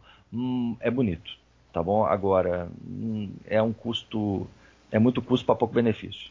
É, eu confesso que quando eu fiz uh, alguns treinos com a minha GBB, que eu faço, fazia transição, etc., algumas vezes deu uma pane, saiu o gás todo, deu uns puta que pariu. Hoje até o último que eu fiz não, não aconteceu. Mas eu já, já esquentei umas cabeças assim, vai no lugar para treinar e dá merda. Então, é complexo. Se for para investir na porra da GBB, que seja curta, que você usa pouco, né? Mais longa, só por satisfação pessoal e já deu. Mas para jogo mesmo, etc., concordo com o Marcelo, não vinga não. Vamos lá, próxima pergunta. Sugestões de como promover a união e a interação da gun community. É, eu acho que é respeitando, né? Como o Marcelão falou, a gente, cada um no seu, no seu espaço, etc. É, evitando tretas, assim, porque pff, a questão de treta é da audiência e eu acho que a gente. O Tática Rum basicamente nunca se envolveu em treta, assim, é, muito pesada, nem nada, não e a gente respeitar, cara. Eu acho que o cara que produz um puta conteúdo, e eu sigo alguns fantásticos de jogos de, de videogame, né? De PC, de, de, PlayStation, Xbox, só sobre tático, jogo tático. Tem no Brasil um cara chamado William Roth, que ele faz uns vídeos bem legais sobre Ghost Recon, sobre arma e etc. E tem uns gringos que tem assim, mais de um milhão de caras e falam sobre Escape from Tarkov, sobre arma e tal, na minha concepção fazem parte da gun community também, do jeito deles. Inclusive muitos são jogadores de airsoft e inclusive tem ex-militares que fazem esse tipo de coisa também, porque hoje o YouTube é um grande celeiro de uh, reacts de, de, jogos, de videogame, etc. Uma puta de uma indústria maior do que a do, do, do, cinema, ganha dinheiro pra cacete, não sofre com lockdown porque você baixa o teu jogo e vê ali na, e joga ali na hora, não é como um cinema, por exemplo, você tem que ir lá e para mim faz parte também.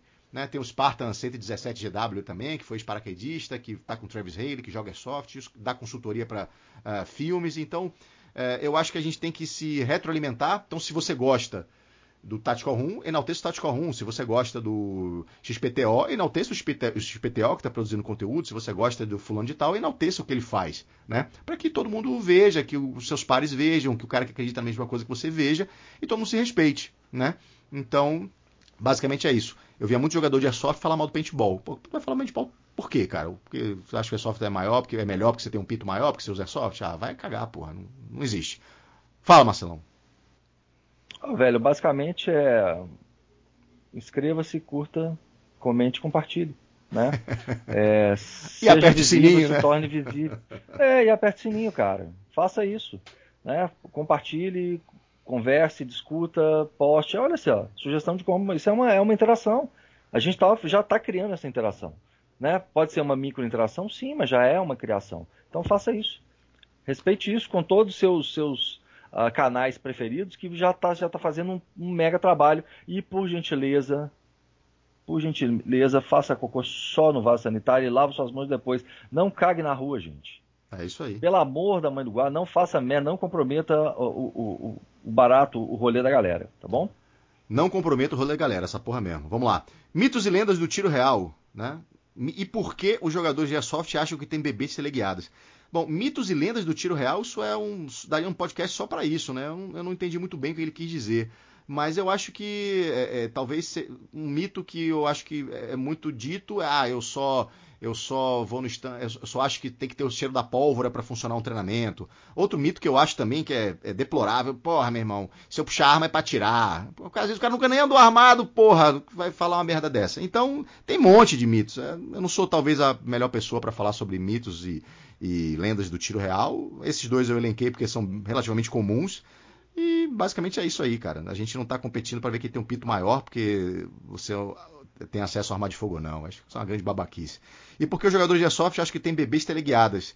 Existe também, né? Porque eu acho que é, isso começou com uma explosão e talvez com os desonestos, né? Então, talvez com os desonestos você começou a achar. Aí o cara que era honesto, que jogava talvez com desonesto, cara acha que acertou, mas existem tantas variáveis aí, tem vento, tem uh, obstáculos naturais, tem tanta coisa que impacta no, no acerto ou não da bolinha no, no teu adversário, que eu acho ruim você ficar gritando do lado oh, te acertei, sai fora e tal. Isso eu também acho complicado. E hoje em dia todo mundo bota uma câmera no equipamento para poder botar um vídeo na internet depois que o Highlander, Highlander sim, Highlander não, etc.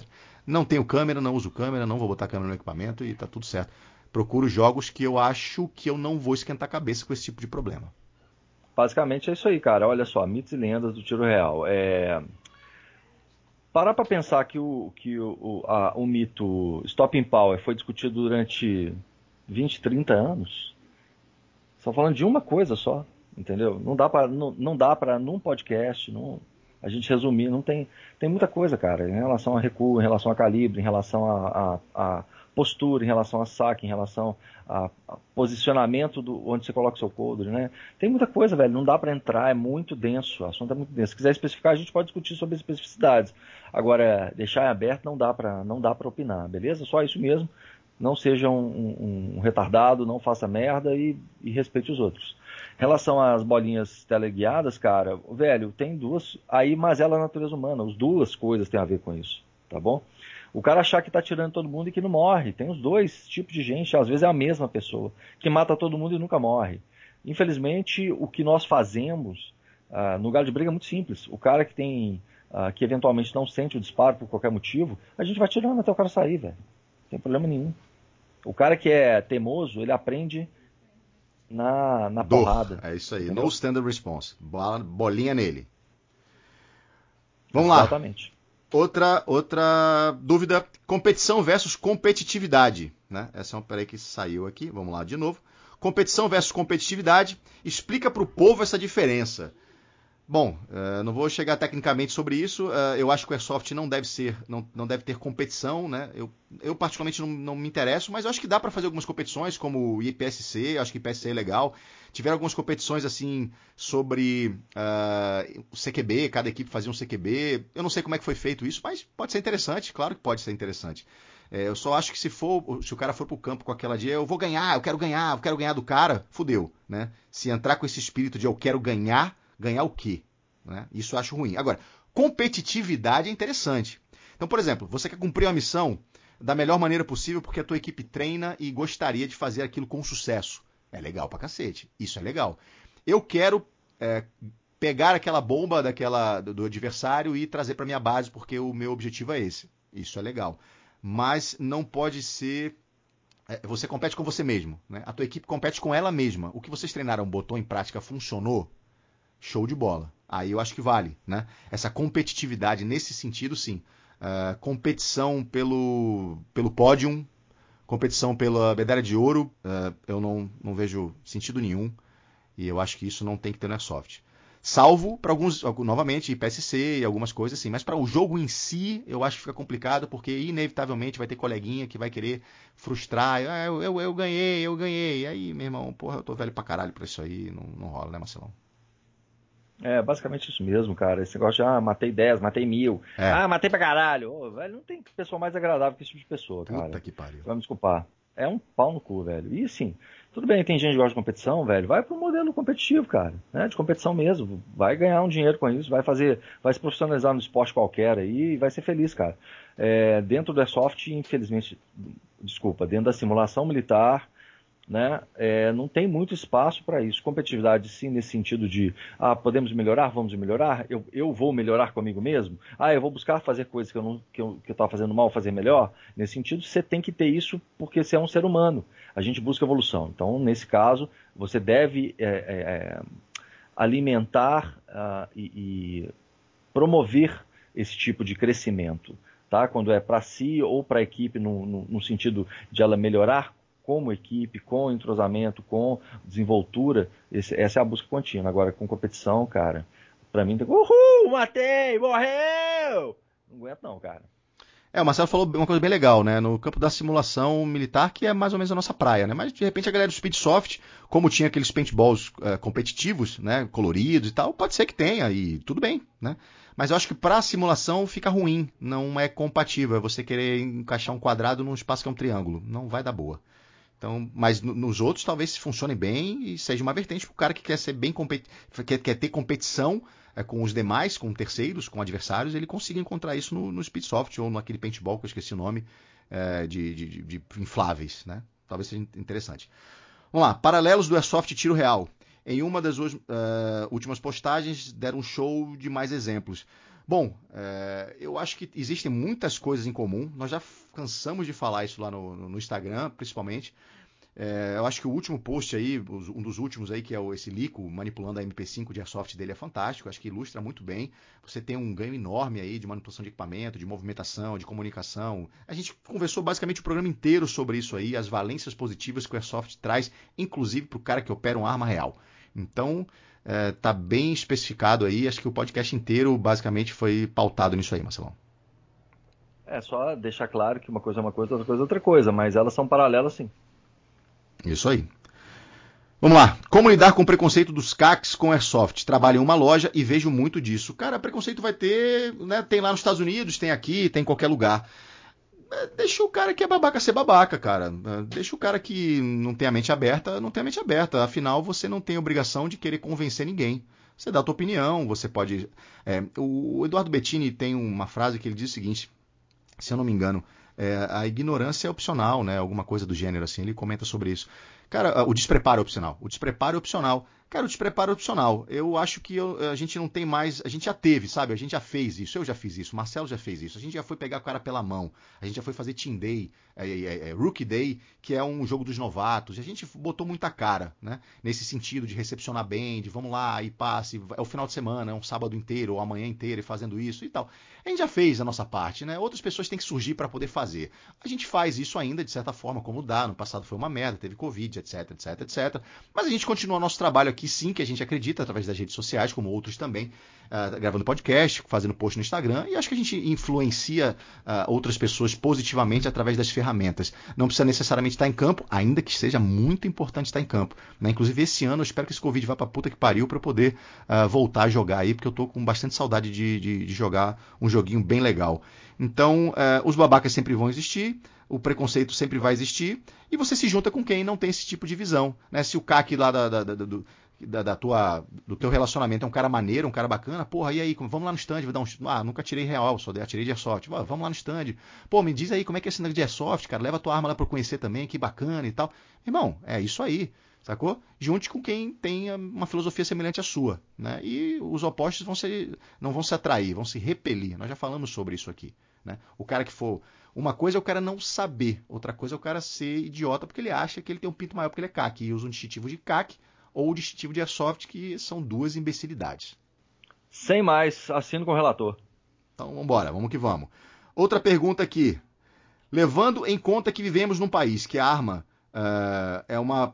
Que, que ama politicamente uh, a, a, essa política de politiqueiro, etc., ser populista e tal, né? essa, essa esse problema que a gente tem aqui no nosso país, atrelar o airsoft a armas de fogo não seria mais prejudicial do, uh, do que para a prática esportiva, né? Então, atrelar, fazer essa gun community e colocar o airsoft como membro da gun community não seria é, ruim para soft? Eu acho que não. Talvez no passado sim. Hoje em dia eu acho que não. Hoje em dia eu acho que a gente está com uma visão muito boa uh, sobre o airsoft. O airsoft hoje é bem sólido, ainda que a gente viva por portaria, digamos assim, né?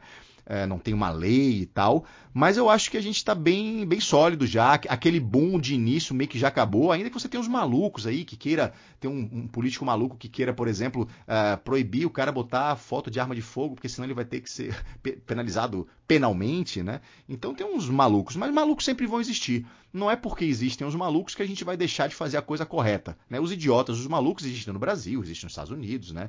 Que tem uma cultura de arma infinitamente melhor do que a nossa e por aí vai. É, mas eu acho que não. Eu acho que a gente tem que enaltecer a comunidade como um todo. Como eu falei, cada um no seu espacinho, cada um no seu quadrado, se respeitando, se enaltecendo.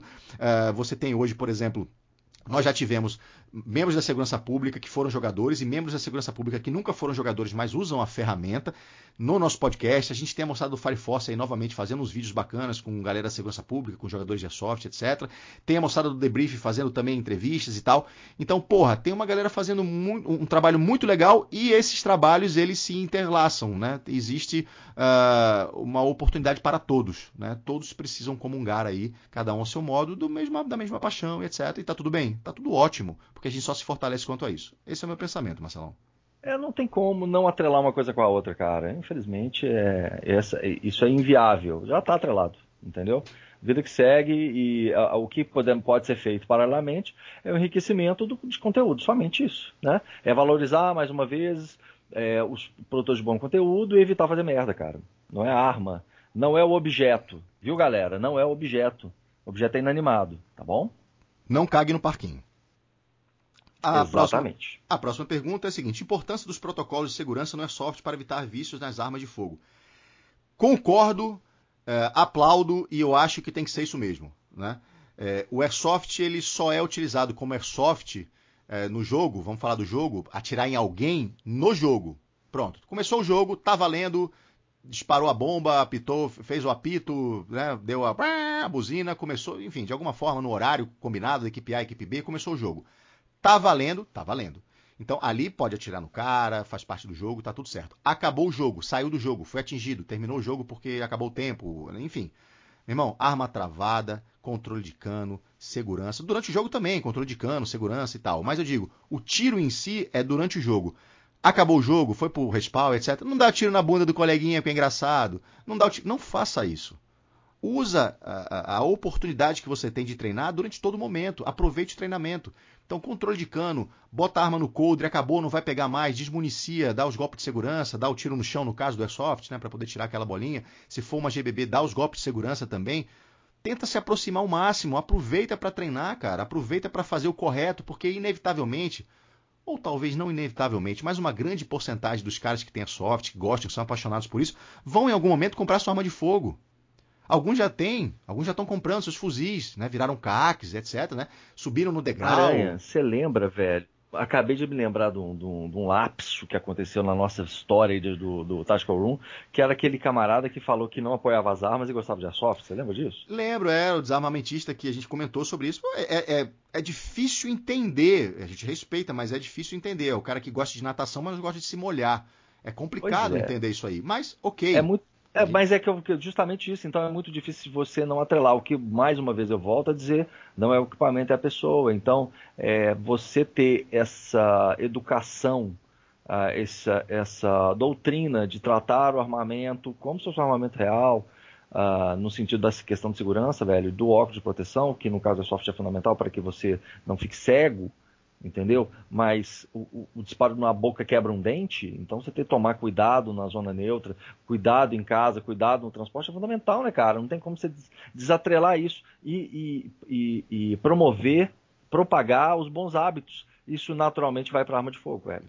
Tá. Vai para arma de fogo. E deixa eu falar um negócio interessante, cara. Eu não vou citar nomes, obviamente, por, né? Não, não vale a pena.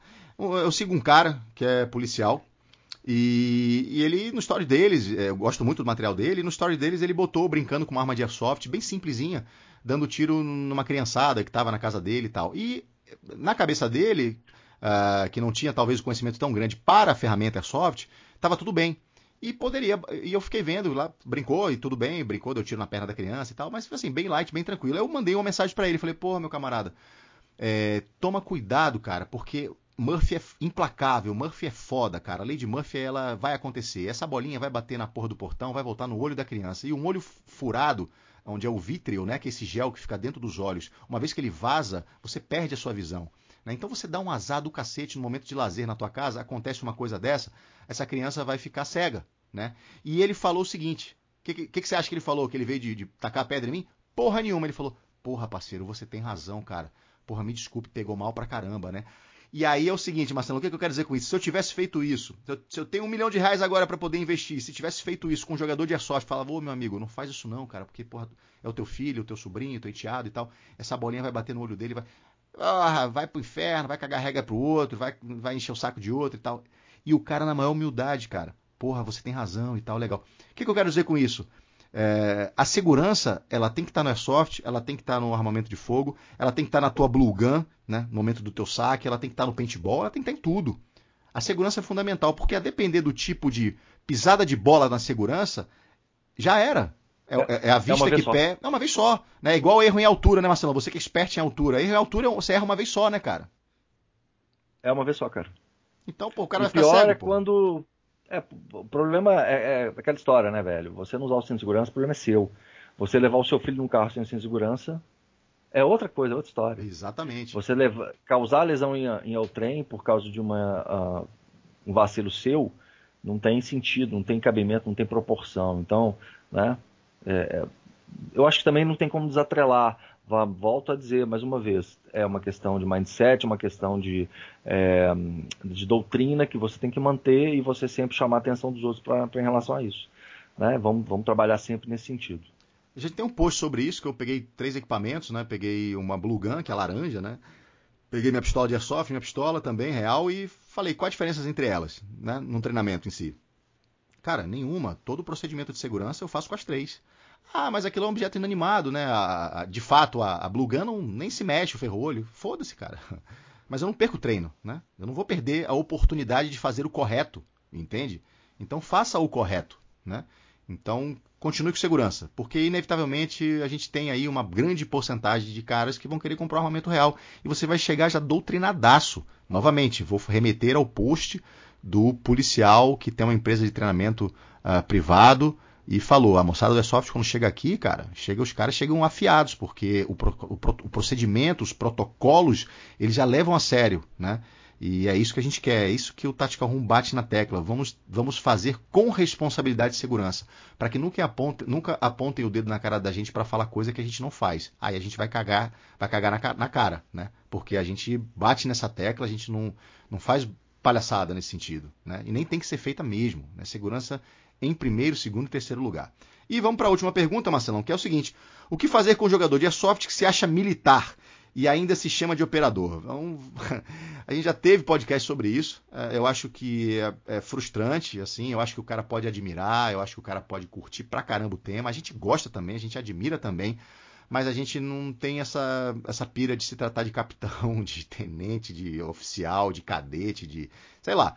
É, você pode até ter um contexto, talvez, na tua equipe sobre isso, mas a gente via, via antigamente, não sei se vê hoje, talvez veja ainda, umas, umas aberrações, assim, do cara pagar continência, prestar continência pro, pro, no shopping, cruzou com o capitão da equipe dele, né, digamos assim, vai lá e presta continência pro cara. Ou o cara sai fardadaço de casa para tomar café de graça na padaria, pagando de militar tem umas aberrações. Por quê? Porque o ser humano é o ser humano, porra. O aspecto subjetivo é o aspecto subjetivo. Você não tá na cabeça do cara. Você não sabe o que, que ele tá pensando. Você sabe qual é o ego dele, o tamanho do ego dele, o tamanho da loucura. Então a gente não concorda. E a questão de operador, eu não concordo, né? Marcelo vai falar por ele. E a questão de chamar de operador eu também não gosto. Eu acho que é dar uma importância maior do que se deve dar. Eu não vejo problema nenhum em chamar de jogador. Eu adoro ser chamado de jogador de airsoft, porque de fato eu sou jogador de airsoft e agradeço muito o que essa ferramenta me deu. As portas que foram abertas na minha vida pela, pelo airsoft foram inúmeras. Conheci pessoas fantásticas, participei de eventos fantásticos, consegui é, conhecimentos fantásticos. Então, qual é o problema? De você ser jogador de airsoft? Você acha que você vai ter o pito menor do que o outro, que falou que é operador? Não, não é bem por aí. O que, você acha, Marcelão?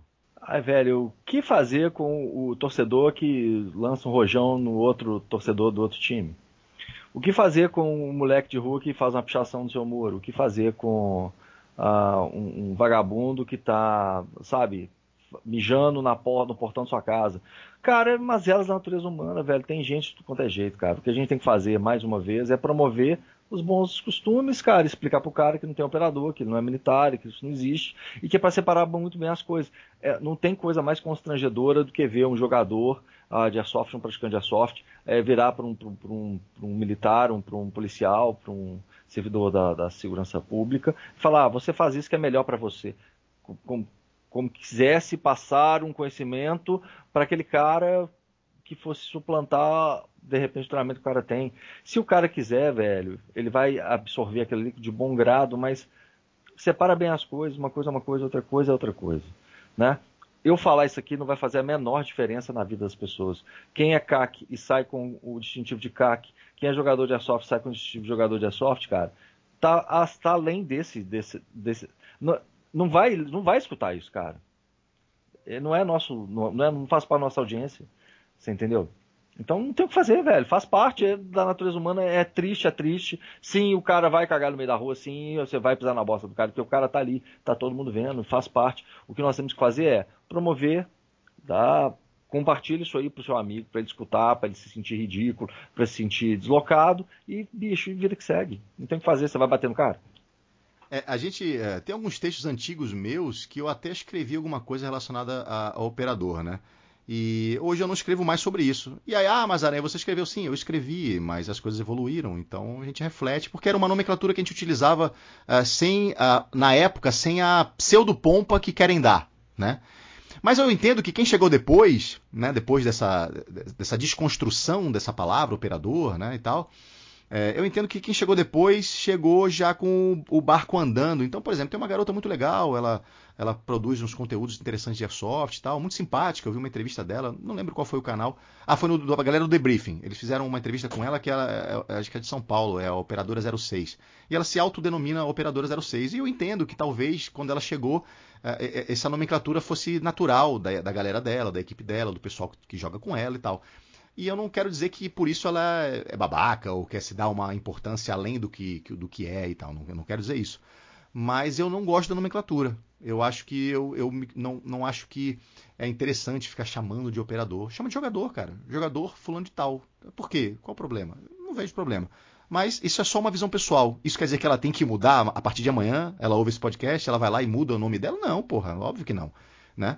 É, o, no final, importa você fazer a coisa certa e você fazer com segurança e você promover o esporte com qualidade. Aí eu acho que está tudo certo. Marcelão, acabaram as perguntas. Não tem mais pergunta aqui. E a gente já tem um tempão esse podcast aí desse retorno. Tinha muita coisa para falar. Fizemos um atirando na merda aí, meio incursion group. Mas é, eu, eu, acho que a gente conseguiu falar bastante coisa, né, Marcelo? O que, que, que, que você tem a dizer aí nessas considerações finais aí, meu amigo? Pois é, cara, é um, um podcast importante porque a gente desnuda muitas coisas que são verdades pra gente, cara.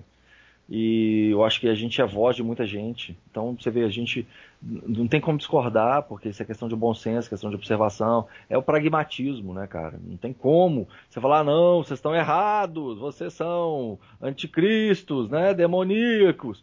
Não tem, velho, a verdade é essa, tá aí. Não tem como você fugir muito disso tá bom? Não tem uh, fazer uma contabilidade criativa da vida, não. A vida é essa. Então, o que serve de alerta, mais uma vez, galera, é que a gente sempre bate a tecla, até que já quebrou de tanto que a gente fala. Galera, segurança, bom exemplo bom senso, só isso que a gente pede.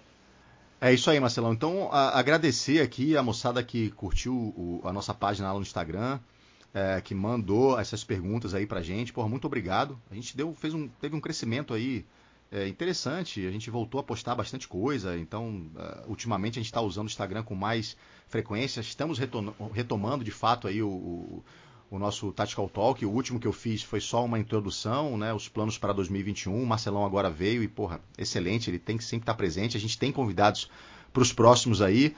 Uh, são dois, inclusive que a gente vai tentar juntar todo mundo para falar sobre um tema em específico que já, já, já definimos também.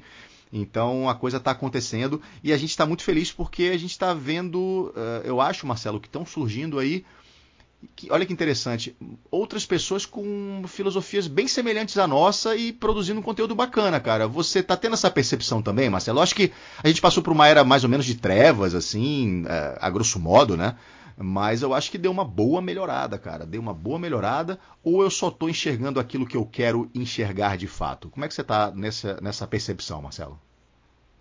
Olha, eu não sei se é questão de nicho, mas eu estou vendo a mesma coisa que você, cara. Eu estou vendo que tem mais gente produzindo conteúdo, tem mais podcast, tem a galera do debriefing, tem a galera ah, do Firefox, tem o Dante, tem o. Bicho, tem uma galera falando ah, comentando, produzindo conteúdo voltado para a simulação militar.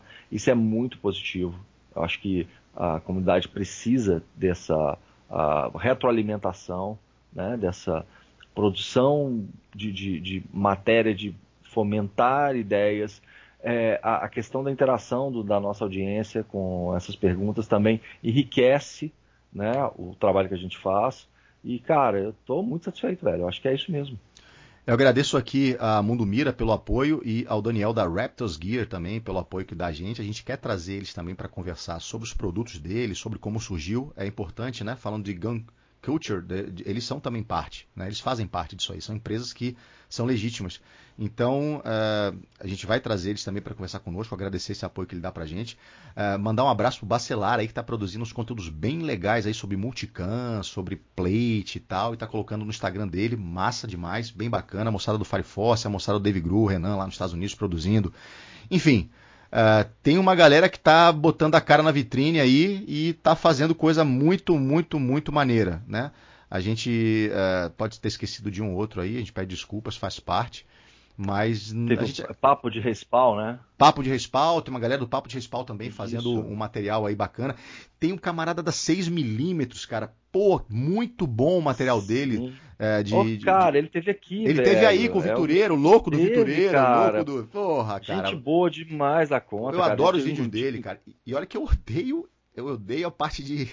É, odeio meio forte, né? Mas eu não gosto dessa parte de entranhas do Airsoft e tal. Mas admiro demais o trabalho dele, porque eu, eu, eu sou tão burro nisso aí que quando eu, eu, vejo os vídeos dele, ele é tão didático, tão didático, assim como o Vitureira também é, é, que eu me sinto menos burro. Mas ele tá fazendo um trabalho do cacete no, no, no, não, no canal porra, dele. Veio, e, pô, mas um trabalho sério, uma... bacana, né? Então. Muito tá. legal, cara. Gustavo Bagé, mano. Gustavo Bagé, é isso aí. E o cenário tá melhorando. Agradecer o Tite que tá sempre conosco aí lá no, no nosso canal do Telegram, também lá no, no, WhatsApp. Tite, meu irmão, show de bola, cara, obrigado. Ah, enfim, então, se você quer, está ouvindo esse podcast, se você quer ter acesso a esse material manuscrito que a gente vai disponibilizar completamente de graça, vá lá no nosso canal do Telegram, Tactical Room, e a gente vai disponibilizar esse material lá. A gente não vai mandar por outro canal nenhum, vamos fazer mais nada. Vai para lá, se você quer, já vai estar lá disponível. Não é isso aí, Marcelo? É isso aí. Então fechou. Tamo junto. Tamo junto, meu irmão. Até o próximo programa. Vamos trazer convidado. Esse foi o Tactical Talk de número 42. Você vai conseguir. Ah, deixa eu fazer só um comentáriozinho. Uh, dois jabás bem rápidos. Uh, o jabá do TACMED Podcast. Se você gosta do podcast, primeiro podcast sobre a PH de combate e a PH policial do Brasil. Curte lá, já está no Spotify. Terça-feira vai sair o podcast do InfoArmas, uma comunidade muito massa. Uh, muito material, caraca, tem muito material lá dentro. Né? Como se fosse a Netflix, você assina, se você quiser assinar, e você tem lá material do Esperandio, material do João Bosco, material do, do Perito Barros, material do Berto Wendling, material de uma galera gigante, e a gente vai produzir material de airsoft exclusivo lá, com vídeos, etc. Aguardem.